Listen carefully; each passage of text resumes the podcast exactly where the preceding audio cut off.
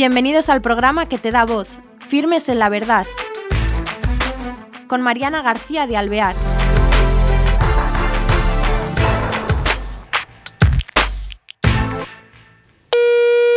Hola, queridos amigos.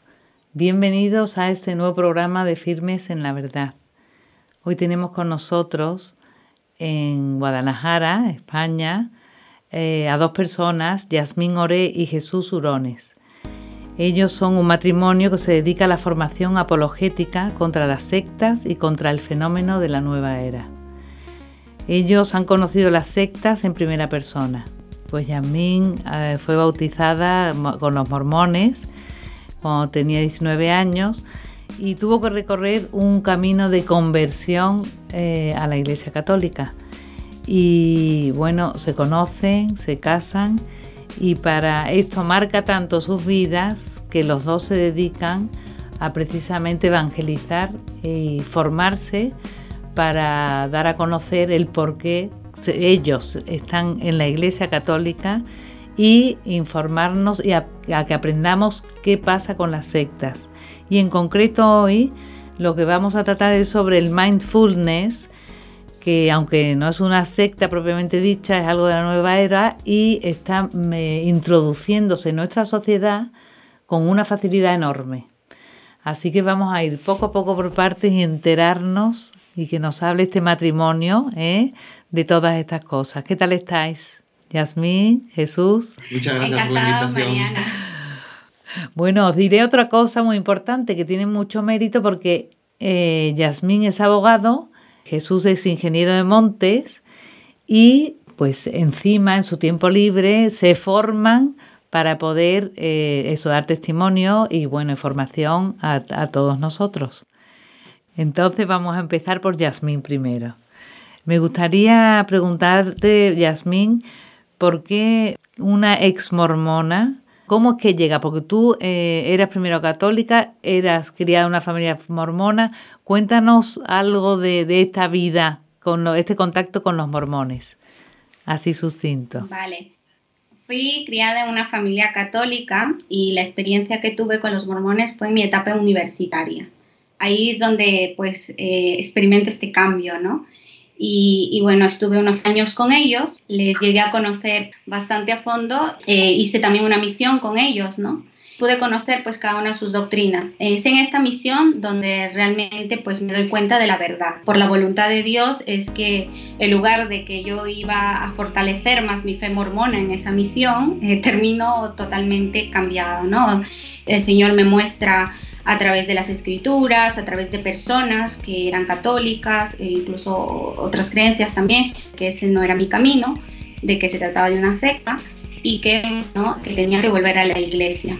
Y no solamente volver a, solamente convencida, sino a medida que ha pasado el tiempo, pues eh, he visto que, bueno, que Dios me ha escogido también un poco para ello, ¿no? Para ayudar a otras personas, ¿no? Nos parece muy interesante porque, claro, una persona que ha vivido dentro de una religión, que ha sido bautizada en esa religión y ahora se da cuenta, pues claro, tiene una visión más completa de todo, ¿no?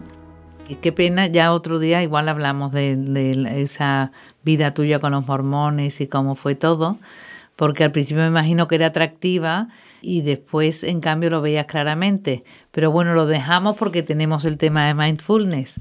Y le quería preguntar a Jesús si tú siempre te has mantenido entre la Iglesia Católica y cómo ha sido tu recorrido y tu encuentro con Yasmín y, los dos eh, convertidos en evangelizadores. Bueno, yo siempre he sido católico, vengo de una familia de tradición católica, de los los sacramentos, todo lo que pasa que, bueno, mi primer contacto con, digamos, las personas de otras creencias del instituto, ¿no? Que también tuve un compañero mormón. Luego, a, través de Internet, en foros de discusión, foros de apologética, que es la defensa de la fe, dar respuestas o argumentos razonables sobre la fe católica, pues ahí empecé a debatir con gente de otras creencias y ahí fue también donde conocí a Yasmín. Fíjate, o sea, que os conocéis en un foro. En una página católica llamada catholic.net, seguro te suena, sí, sí. Sí, sí.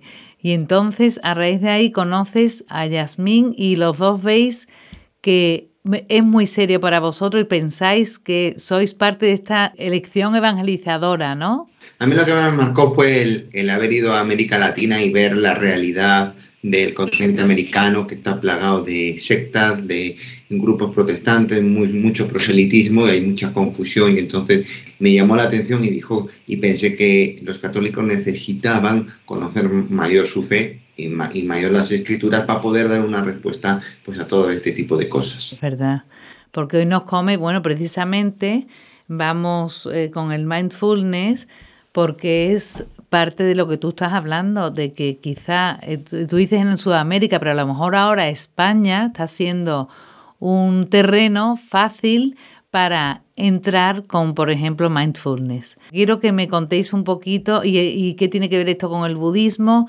que nos contéis el que queráis primero, si quiere ahora Yasmín, ¿Qué es mindfulness? Pues es un método que también se conoce como atención plena o conciencia plena, que está basado, por así decirlo, en un método de meditación vespasiana practicado en la, en la India, pero que viene de Buda, ¿no? Entonces tiene su relación con el budismo. De hecho, en lengua pali, que es una lengua vernácula similar al, al sánscrito, eh, la palabra sería sati, que viene a ser rememorar, recordar, ¿vale? Es un método que se basa en meditar sobre las sensaciones, las emociones, los pensamientos que tú tienes, pero sin juzgarlo, sin darle un juicio positivo o un juicio negativo, ¿no?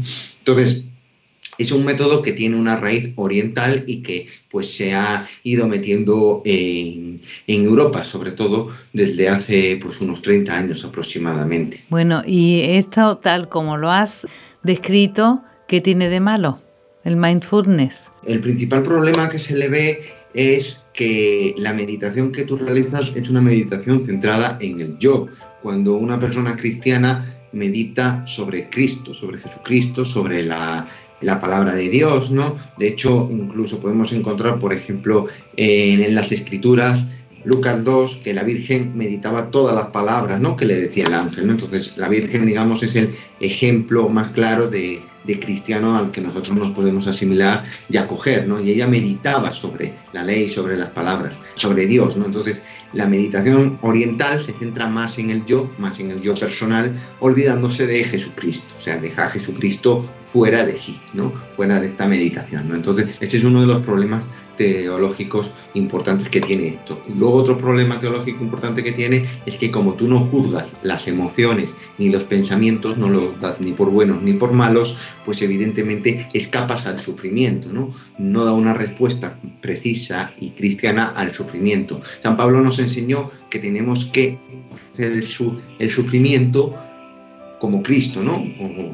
Eh, se alegra mi cuerpo los padecimientos, ¿no? como dice Colosenses 1.24, y ese sufrimiento cristiano es distinto al sufrimiento oriental, al sufrimiento que viene de los budistas, ¿no?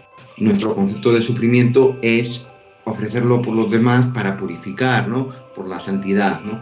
Esto mm, en este método no se contempla porque, ya te digo, no se juzgan las sensaciones ni las emociones como positivas o como negativas. Me imagino eh, que mindfulness a la gente le atrae porque es un estado al que te lleva como de paz, ¿no? Como de bien, de encontrarte bien. Entonces, ¿cómo argumentar esto, Yasmín?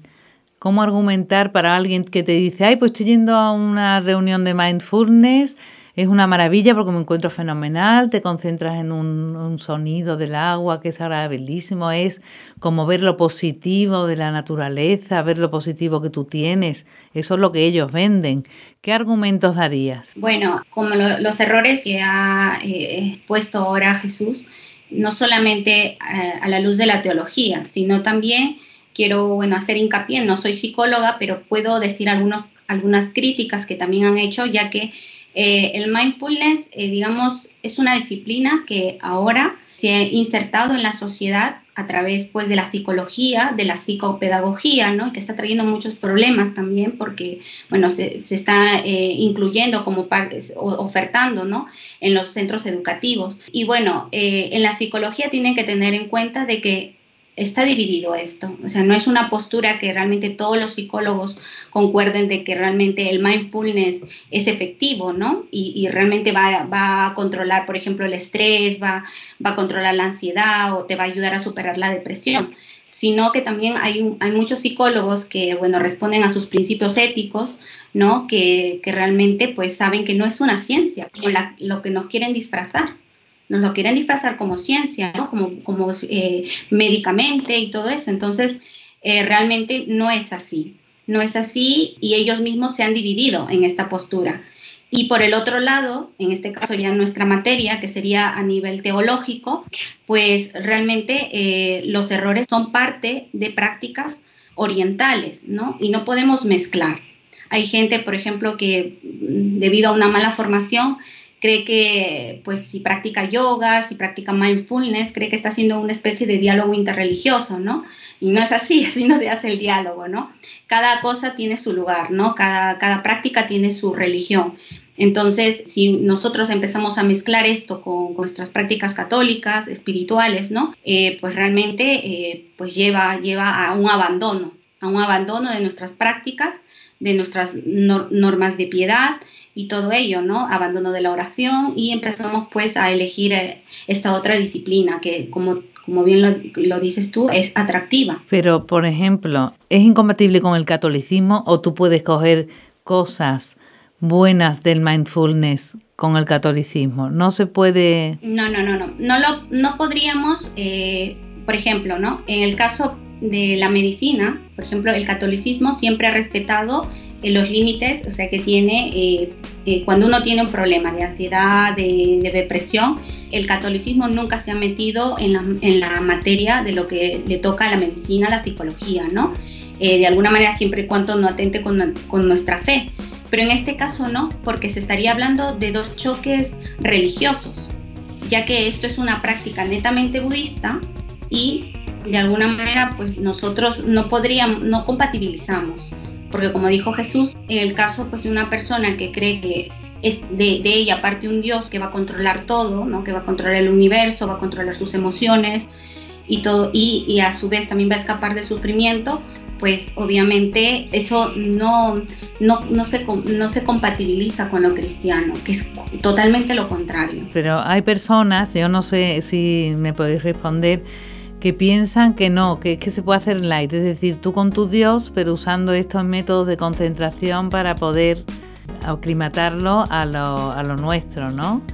Y eso es imposible. La Iglesia Católica, hemos de recordar que tiene 2000 años de existencia, ¿no? Desde los tiempos de Jesucristo en Palestina, ¿no? Tiene sus propios métodos ya de meditación establecidos, ¿no? Toda la vida se ha meditado de una manera. Entonces, si nosotros entendemos que la verdad completa está en el catolicismo y que las demás religiones sí tienen verdad, pero tienen parte de la verdad, ¿A qué acudir a métodos de otras religiones cuando nosotros realmente tenemos ya nuestros propios métodos de meditación? Te pongo un ejemplo.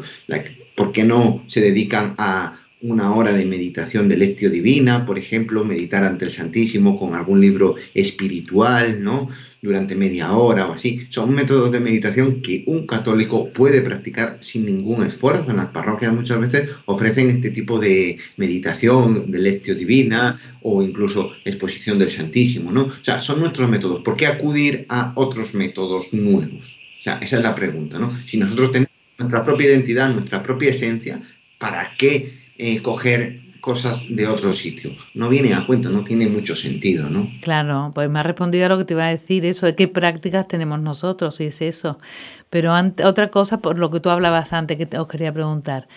Eh, ante el sacrificio que, como tú has expuesto antes, en un cristiano tiene sentido, eh, no lo evade porque al revés, es algo muy importante para nosotros, porque la cruz es nuestro, ¿no? es el, estandarte nuestro, ¿no? Ellos que responden para saber más del mindfulness, ante el sufrimiento, ¿qué respuesta tienen? Bueno, es que como el método este de atención plena no emite juicios sobre las sensaciones, los pensamientos que tú tienes, pues es como, digamos, un escape al sufrimiento, ¿no? No lo evalúan, no lo evalúan ni positivo ni negativo, ¿no? Entonces, claro, nosotros no podemos decir, ah, eh, escapamos de la cruz. No, la cruz es nuestro emblema, nuestro signo, y tenemos que sentirnos orgullosos de la cruz que llevamos, del sufrimiento que tengamos. Esa es la principal diferencia y el principal problema que yo veo. Claro, ellos lo que buscan es como una especie de desconexión ¿no? Por eso mismo eh, eh, las enfermedades que tratan o que supuestamente ayudan, ¿no? Es el estrés, la depresión, la ansiedad, ¿no? Todas esas enfermedades están relacionadas justamente eh, casualmente con los problemas, ¿no? Con el sufrimiento. Entonces, un cristiano si empieza a tener ese tipo de, camino, ese tipo de guía, luego mm, yo no podría entender cómo luego escuchando un sacerdote, por ejemplo, en la misa, y que le diga, pues tú lleva tu cruz, tienes, tienes muchos problemas en casa, con tu familia o enfermedades. Y, y, claro, tú dices, bueno, prefiero hacer mindfulness, ¿no? Entonces, y claro, todo sería mucho más bonito, ¿no? Entonces, no es así, no es así y Cristo yo creo que lo desaprobaría completamente. Como digo, la medicina tiene un límite, pero en este caso, como digo, lo están disfrazando como medicina, lo están disfrazando como psicología. Eh, se podría decir que estamos impregnados de la nueva era porque, por ejemplo, eso en nuestra sociedad, todos bienvenidos. A lo mejor algunos piensen, hijo, pues si mindfulness te trae un, te quita, te libera de un estrés, por lo menos aparente, o pasas fines de semana tranquilo, el yoga te ayuda a meditar y a sentirte mejor. Eh, es, lo ven mucho mejor a lo mejor que lo que vosotros estáis hablando de aceptar el sufrimiento o no, de coger el sufrimiento, coger la cruz y seguirlo, ¿no? Dándole en realidad el sentido profundo y trascendente que tiene para un cristiano. Pero es más fácil vendible porque quizás estamos impregnados de esta nueva era, ¿no? De, de este buenismo y de esto verlo todo. ¿Qué se le podría decir a alguien sobre ello, que te, te, viene contentísimo con que el fin de semana ese va. Además son profesionales, es decir, que son personas de una mediana edad, no solamente jóvenes. Entonces, eso, en cuanto dice, uy, eso me suena fatal, mindfulness, porque es que no es lo que parece, te dicen, hoy por Dios, desde luego lo veis todo negativo, ¿no? ¿Qué se puede decir para que no vean como si fuéramos cenizos los católicos? Bueno, pues yo les diría que abrieran el Evangelio y leyeran el pasaje donde Jesús dice, vengan a mí los que están agobiados, que yo les aliviaré. Esa es mi respuesta. Jesucristo nos alivia de todo, los problemas, ansiedad, estrés, depresión, cualquier problema. Yo creo que si tú te pones ante el Santísimo o con un rato de oración, Jesús te va a aliviar esos problemas ya nos lo dijo él y lo prometió en el Evangelio. Mm, creo que también es un poco falta de formación espiritual y falta de necesidad de un profundo conocimiento de la fe y de una profunda espiritualidad por la cual la gente acepta este tipo de métodos. Porque ir a rezar a una iglesia durante un rato no te cuesta nada. Estos métodos te cuestan incluso un dinero. Eh, obviamente, tampoco es que la Iglesia Católica se ponga un plan eh, como a veces las sectas dicen, nosotros curamos aquí todas las enfermedades. No, no, no. Siempre, digamos, como digo, hay un respeto, ¿no? Pero sí es cierto que incluso muchos psicólogos o muchos médicos han reconocido que que la práctica religiosa católica ayuda muchísimo, ayuda a superar un poco la depresión, ayuda a, vencer un poco la ansiedad y, cosas así, ¿no? Y yo, por ejemplo, personalmente te digo, yo tengo un poco de ansiedad, no quizá a nivel de irme a un psicólogo, pero eh, pues sí, porque las personas a veces que vivimos lejos de nuestros parientes, a veces pues desarrollamos un poco eso por la preocupación, un poco, ¿no?